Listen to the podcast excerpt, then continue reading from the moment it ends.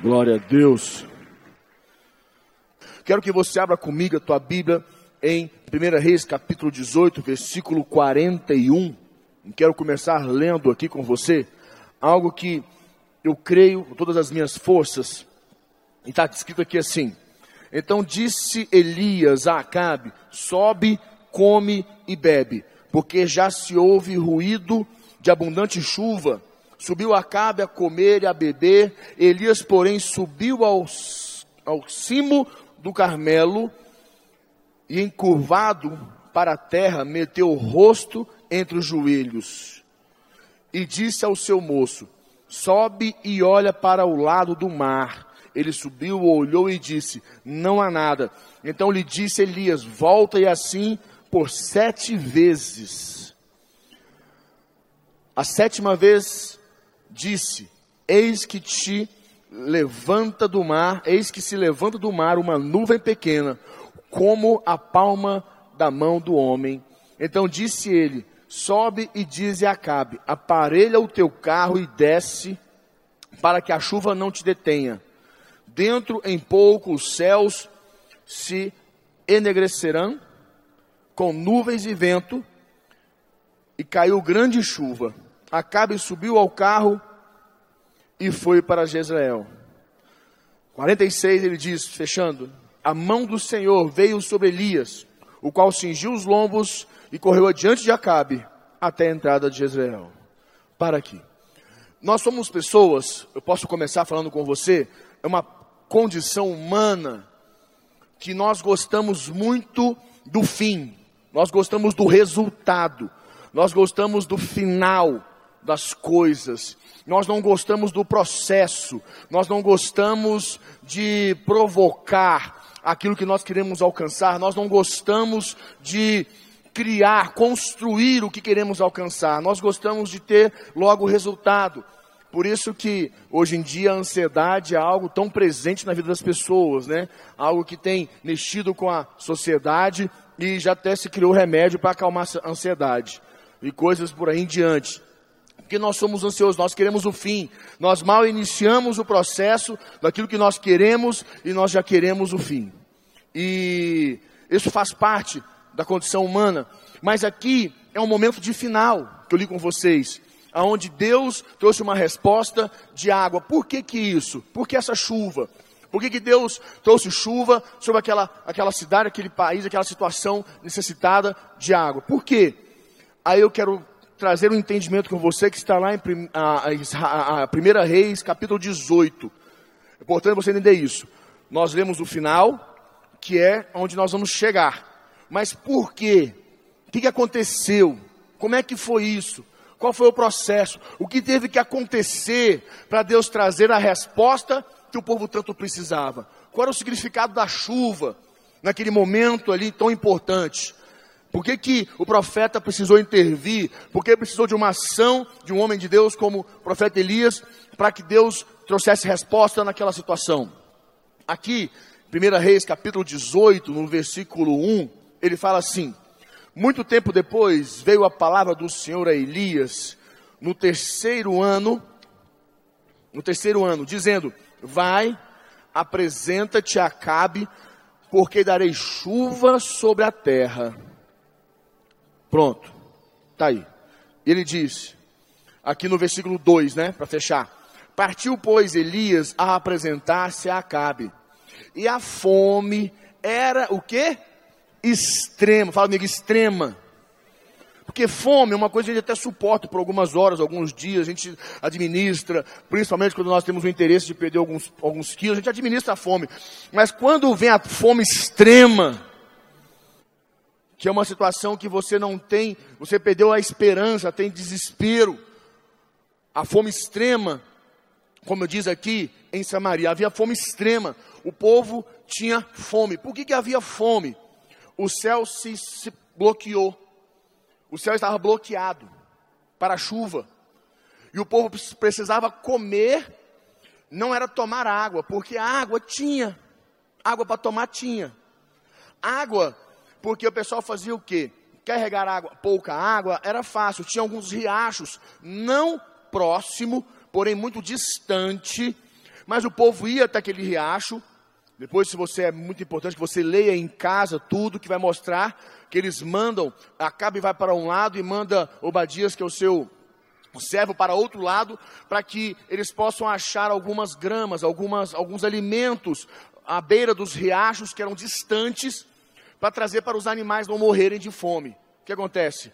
Não tinha água irrigada, não tinha como trazer água para plantar.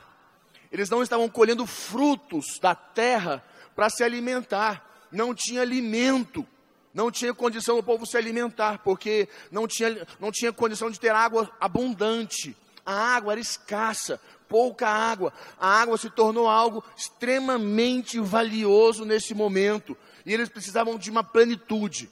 Eles precisavam que o céu se abrisse em plenitude e viesse água em abundância para que eles pudessem plantar e colher alguma coisa para poder começar a se sustentar e ali em diante. E nessa situação todo, toda, Elias precisava romper a barreira entre o povo e Deus. Elias precisava liberar o céu entre o povo. Elias tinha que fazer alguma coisa. Deus falou para ele: vai para lá, que vai vir chuva.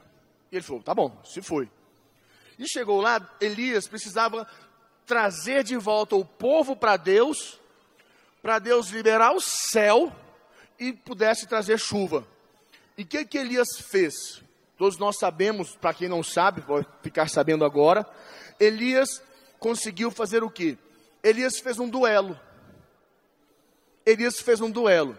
Ele pegou os 450 profetas de Baal e os 400 profetas da deusa, sei lá das quantas lá, juntou eles e fez um desafio. Falou o seguinte: vamos nos reunir, já que vocês acreditam que o Deus de vocês é o Deus verdadeiro e não o nosso Deus, verdadeiro Deus, vamos fazer o seguinte: vamos fazer um duelo. Pega dois bezerros, pega lenha, um bezerro para você, um bezerro para mim, para o teu Deus, outro para o meu. Vocês, como são maiores, maior quantidade, maior número, sacrifiquem o bezerro, coloquem sobre a lenha e peça que o teu Deus desça com fogo e consuma esse sacrifício.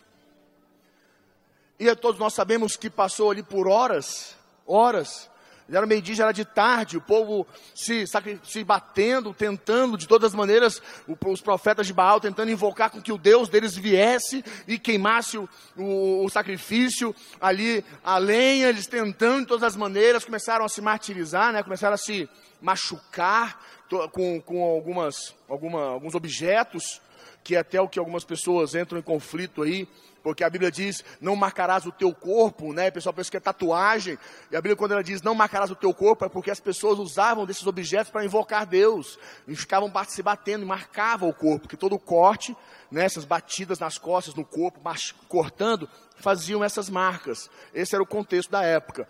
Ah, ah. Então, ali, Elias ainda virou para os caras e falou assim, para os profetas, falou assim, olha, eu estou sentindo que o seu Deus ou está viajando, ou o seu Deus está é, é, é, tá dormindo, ou o seu Deus está em algum outro lugar, não está ouvindo vocês. Gritem, falem mais altos, invoquem ele mais alto. E eles começaram a invocar mais alto, mais alto, mais alto e mais alto. E o que? Qual foi a resposta? Qual foi a resposta, Zezé? Nada. Não teve resposta. E ele falou: agora é o seguinte. Tá, beleza.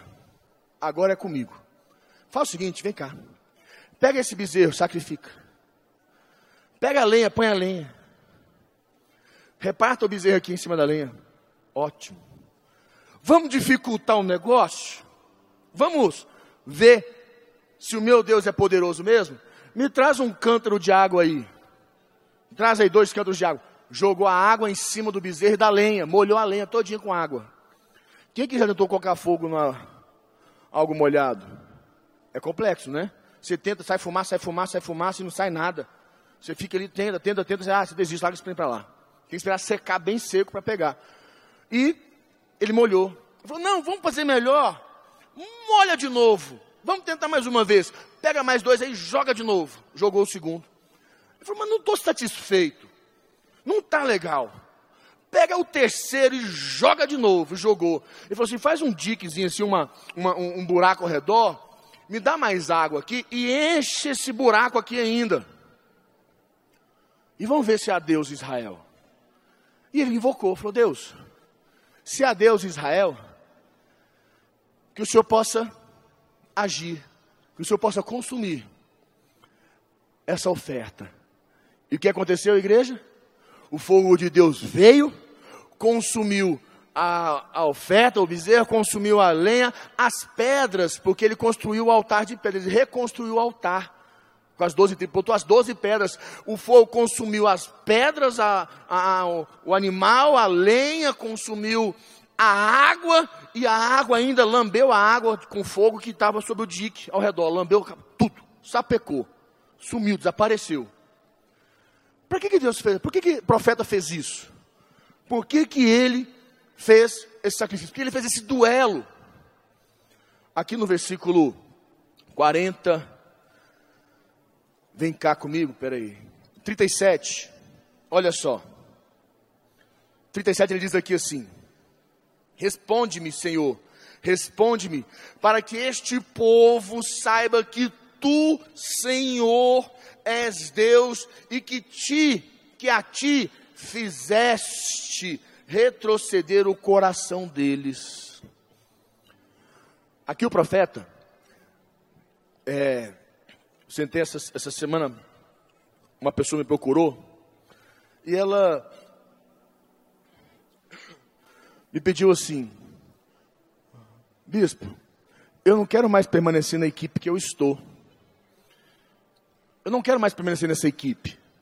Eu falei, você não tem obrigação. Ninguém tem obrigação de ficar debaixo de alguém que não queira. Você não tem obrigação. Você não tem, você pode sair a hora que você quiser. A não ser que você está sendo tratado por algo errado que você fez e por isso você quer sair para ver se você melhora. Como é que é? Por que você quer sair? Não, quero sair porque deu meu tempo, estou saindo bem. O pastor liberou. Falou, não, então, ok, está ótimo. O pastor liberou em paz, não saiu obrigado. Maravilha. Então, olha só, eu tenho para ti aqui, para você ir, o fulano. O fulano eu não vou. E por que, você não vai? Porque o fulano não tem o meu coração. E eu naquela hora eu estava assim meio atacado, eu falei, e, por acaso, e Deus tem seu coração? Ele olhou para mim, como assim? Eu falei, então vai para o ciclano. Não, esse também não. Então vai para o outro. Não, também não. E para esse também não. E foi, foi, foi. Eu falei, me deu uma atacada, eu falei assim, vem cá. Deus tem seu coração? Deus tem. Você tem certeza que Deus tem o seu coração? Ela pensou, olhou para mim, pensando bem, eu não sei. Eu digo que tem, mas eu não sei se ele tem. Ela parou e falou: Eu preciso buscar a Deus. Eu falei: Você precisa converter o teu coração para Deus, só fonte para Deus. E ela pegou conversando comigo e falou: Olha, eu quero mudar isso na minha vida. E foi o que o profeta fez aqui. Ele pegou o coração daquele povo que estava voltado para Baal, para os profetas, para aqueles deuses malucos. E o profeta Elias trouxe o coração desse povo de volta para Deus, retrocedeu o coração de volta para Deus. O que é retroceder o coração? Retrocedeu, retrocedeu a fonte deles, restaurou a aliança deles com o altar. Era a maneira que ele tinha de liberar os céus, porque o povo voltou-se para Deus. O povo estava voltando para Deus. E a pergunta que eu te faço hoje, porque muitos momentos nós buscamos a Deus, nós queremos que Deus move as águas das nossas vidas, nós fazemos campanha, nós frequentamos a igreja de manhã, de tarde, de noite, se tiver de madrugada, vamos também, se tiver outro dia, se criar o, o oitavo dia, estamos lá, hum, nós estamos todo o tempo na igreja, queremos, acreditamos, mas na verdade, nosso coração não está com Deus. A nossa fonte não está com Deus. Nós queremos o, o, o resultado, nós queremos a, a chuva, queremos a abundância, queremos a plenitude. Nós não queremos Deus. As pessoas precisam querer Deus, não os milagres de Deus. As pessoas precisam buscar o Deus que faz milagres, não os milagres que Deus faz. Mas normalmente nosso coração se confunde, pois a Bíblia diz que o mais enganoso de todos é o quê? O mais enganoso de todos é o coração do homem. E o homem tem essa dificuldade. E eu acho extremamente importante, porque andando aqui um pouquinho, não posso parar aqui. É, Elias então trouxe o coração de volta do povo ali para Deus. É, em seguida, Elias se ajoelhou, subiu. Depois que Elias ainda pegou o povo, falou o seguinte: ó, em mão dos profetas, desceu o monte e mandou passar faca na galera. Foi a faca na caveira ali, né? Mandou matar todo mundo. É, matou todo mundo, todos os profetas foram mortos e pronto. É até interessante porque esse monte Carmelo, onde Deus deu vitória para Elias sobre os profetas Baal, sobre aqueles 850 profetas, certo? É, esse monte é o monte que nós vamos lá te apresentar diante de Deus nesta campanha Rosh Hashanah. É lá que nós vamos lá nesse lugar, porque lá é o lugar que nós vamos subir no lugar mais alto para poder colocar a tua vida diante de Deus, orar e apresentar a igreja.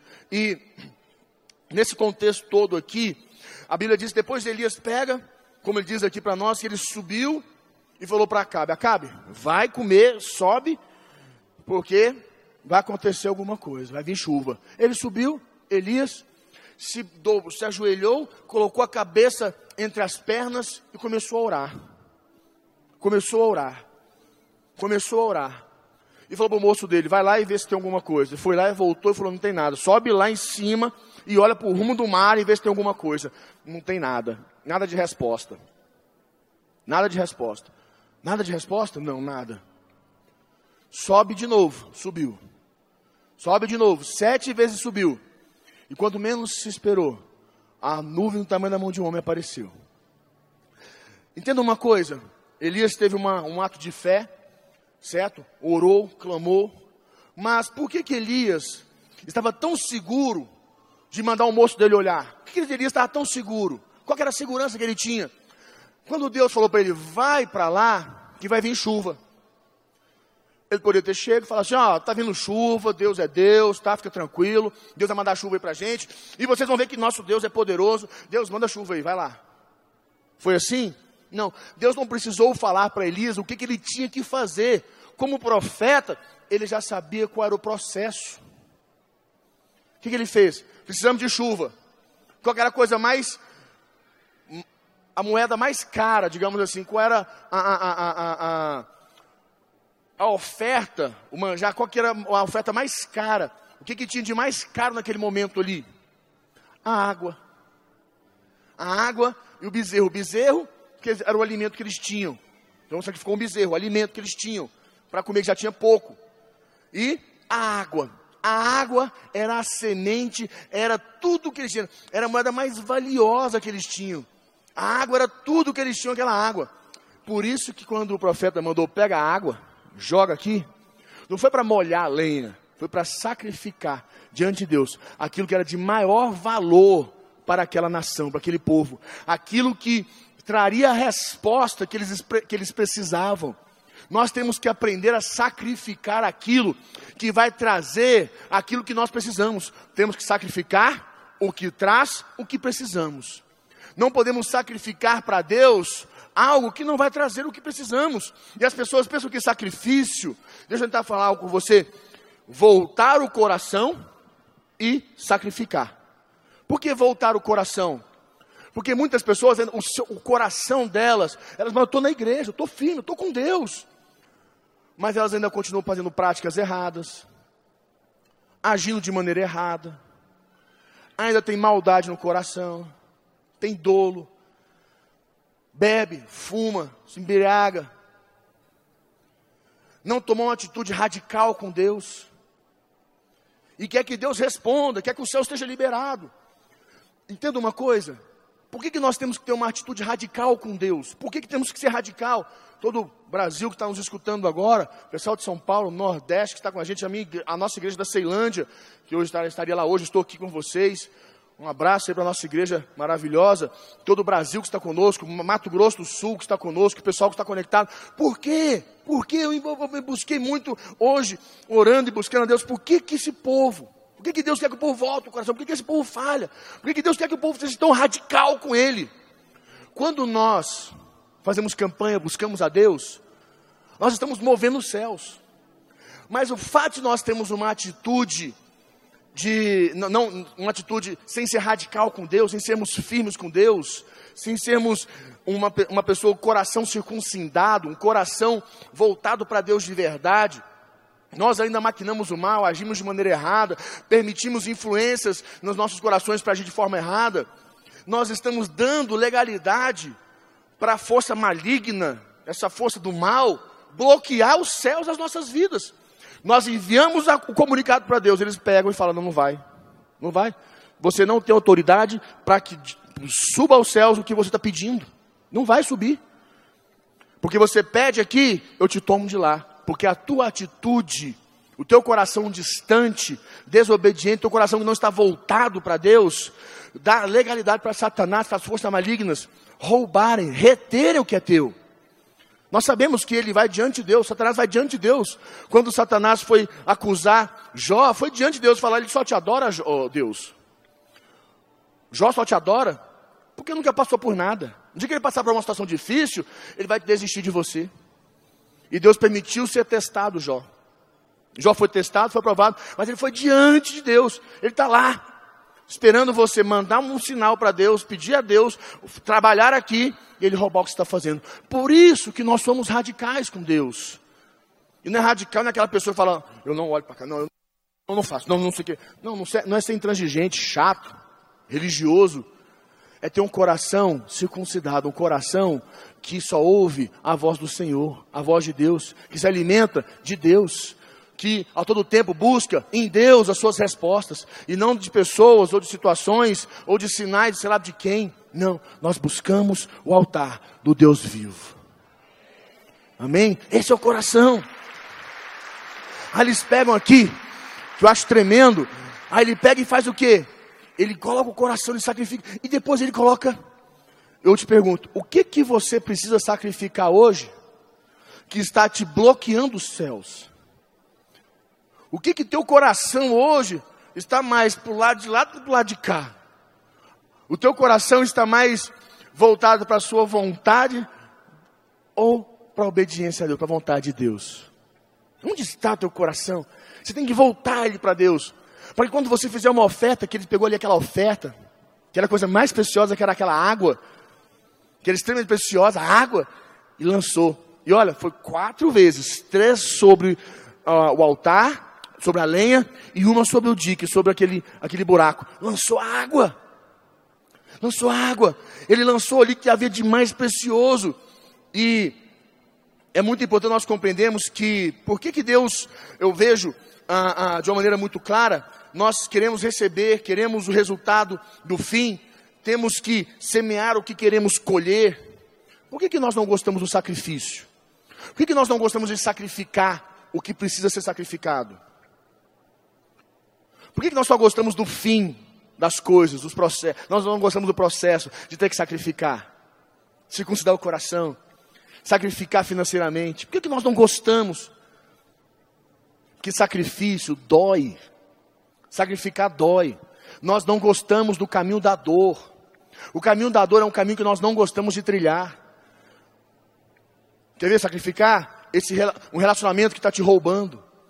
Você está namorando com uma pessoa, sei lá quem seja, que está te roubando. Já te ameaçou muitas vezes. Fica fazendo algo errado com você. Você tem que sacrificar. Mas esse caminho de sacrificar, ah, mas ai, vai doer, eu vou ficar. Ai, vai machucar meu. Não é assim. Para quem é casado, sacrificar o quê? Sua aliança no altar, fala, olha, a partir de hoje nós vamos mudar nossa história. Nós vamos para a célula, nós vamos para um discipulado, vamos fazer um curso de casais, nós vamos fazer a terapia. Isso é sacrifício para que você possa mudar essa realidade. Mas eu não faço terapia, eu não vou para a célula, eu não vou para cruz de casais, eu não vou fazer isso não. É ele que mude, ela que mude. As pessoas não querem sacrificar. Sacrificar o que? O orgulho. As pessoas não querem, porque é dor, dói. Ah, eu não vou fazer isso. A vergonha, passar a vergonha dói. As pessoas não gostam do caminho do sacrifício. Quando faz um sacrifício financeiro, lança uma oferta, você vai lá, pega um pouquinho, põe, está doendo, não, mas tá, tá, tá bom. Nós não gostamos de sacrificar de verdade, de dar o que vai doer, o que vai mover os céus. Não gostamos, porque dói. Tudo dói. Mas o caminho do crescimento, o processo que gera a abundância, a plenitude, é o caminho da dor. É o caminho do sacrifício que dói. Por isso que é uma escolha nossa, nós temos que decidir. Você pensa que o profeta Elias foi lá tranquilão? Não, eu vou enfrentar os profetas lá de Baal, vou matar todo mundo, vou fazer uma farra com eles. Cem profetas, sacerdotes, estavam escondidos por Obadias. Nesse mesmo tempo, cem escondidos, com medo. Acha que ele não tinha medo? Tinha medo. Falou, não. Mas o que acontece? Ele enfrentou o medo, o caminho da dor, foi enfrentar, vou sacrificar esse medo. Vou lá, vou crer. São tantas coisas que nós precisamos sacrificar no altar. Coisas que nós precisamos abrir mão para que Deus mova. Às vezes só mesmo pedir um perdão, desculpa, que é tão difícil sair da sua boca. Tão duro. Porque mexe lá no seu orgulho que você recebeu da sua casa, da sua família, do fulano, do ciclano, que é o orgulho da minha família. O orgulho da tua família vale mais do que servir a Deus? Nós temos que aprender, nós temos que tirar esse medo dentro de nós, sacrificarmos o que queremos colher. Sacrificar mesmo, escolher esse caminho que é poderoso. A Bíblia diz em Salmos 126, versículo 5, fala assim: Aqueles, aqueles, não fala todos, aqueles que semearam com lágrimas, colherão com alegria. Olha, o caminho é o quê? O caminho da dor. Coloca para mim. Salmo 126, versículo 5, ele diz que aqueles que semeiam com lágrimas, nós pensamos que semear é só quando a gente põe dinheiro. Não. Tem que semear aquilo que está te roubando. Te roubando de Deus, do altar, da aliança.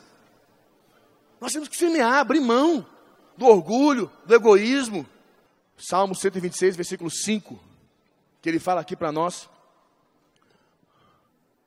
Isso, pode soltar para mim? Aí. Aqueles que semeiam com lágrimas, com cantos de alegria colherão. Quantos hoje vão decidir semear com lágrimas para colher com alegria, em nome de Jesus? Você sabe como, olha como que nós gostamos, nós temos dificuldade com, com, com, com o processo. Nós estávamos numa piscina, não me esqueço nunca, estava eu e mais uns pastores lá.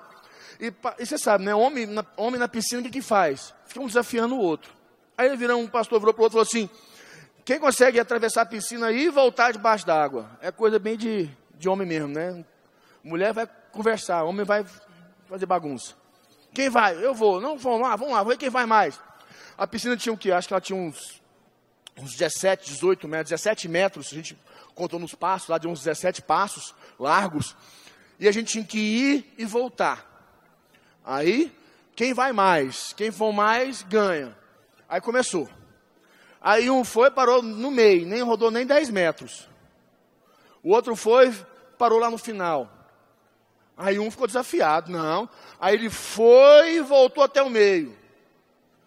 Aí o outro ficou mais desafiado, éramos cinco. Aí o outro falou, agora deixa comigo. Aí ele foi, bateu, voltou até o final. Foram 17 com 17, 34 metros. Ele bateu. Ah, mas o rapaz estufou os peitos, falou assim: quer ver que me bate? Ah. E ficou com os peitões estufados, sentiu mais macho que todo mundo. Viu? Aquilo não é coisa lá. E ainda ficou olhando para casa outro: você não dá conta, você não dá conta. E todo mundo assim. E começou o tal de. Aí nada, porque o outro ia parar no meio do caminho. Eu falei: não, não, não, porque não valeu. Aí, rapaz, virou um peteco. Tinha uns grandão, professor Denis estava lá, gigante, não foi nem a metade. Não, eu estou com um negócio aqui sentindo. Falei, ah, começou. Homem é assim, quando não dá conta do negócio, começa a falar, dá desculpa, né? E tentou, tentou, todo mundo tentando. Aí eu olhei e falei, eu vou matar vocês agora. Eu mergulhei e fui. Uma, voltei, fui e voltei. Fiz quatro vezes. Nossa, pronto. Quase morreu todo mundo. Foi um trem de louco. Aí um perguntou, qual é o segredo? Estava o Léo com a gente, nunca esqueço, o Léo, pastor Léo. O Léo perguntou qual é o segredo. Eu falei, Léo, Léo, é o seguinte. Pensa no fim. Porque no meio do caminho você vai pensando o quê? Meu ar vai acabar, eu, vou, eu vou, não vou dar conta. Aí você começa a ficar estafa no meio do caminho, você sobe. Eu falei, pensa no fim. pensa no fim. Só põe a sua mente, sua cabeça no fim. Não olha para o meio, porque o meio você começa a sentir que vai dar conta, que vai afogar, que vai morrer, que não vai, vai que sei lá que vai acontecer, vai faltar o ar. Você começa a passar mal. Põe a cabeça no fim. Não olha para nada disso.